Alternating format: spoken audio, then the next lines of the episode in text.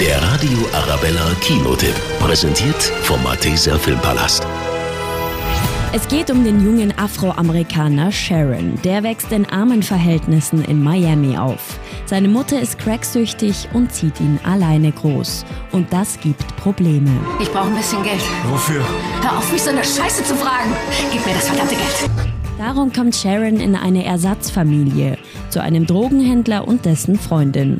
Doch auch auf der Highschool gehen die Probleme weiter. Was ist, Sharon? Alles okay. Du siehst nicht so aus, als wäre alles okay.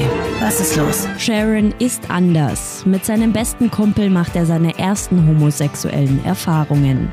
Mit Ende 20 ändert sich sein Leben dann aber komplett. An einem bestimmten Punkt musst du dich entscheiden, wer du sein willst.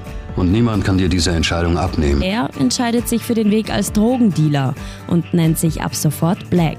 Doch ein überraschender Anruf von seinem früheren besten Freund verändert alles. Moonlight ist ein Film, der echt unter die Haut geht und der den Oscar für den besten Film wirklich verdient hat. Der Radio Arabella Kinotipp. Präsentiert vom Malteser Filmpalast.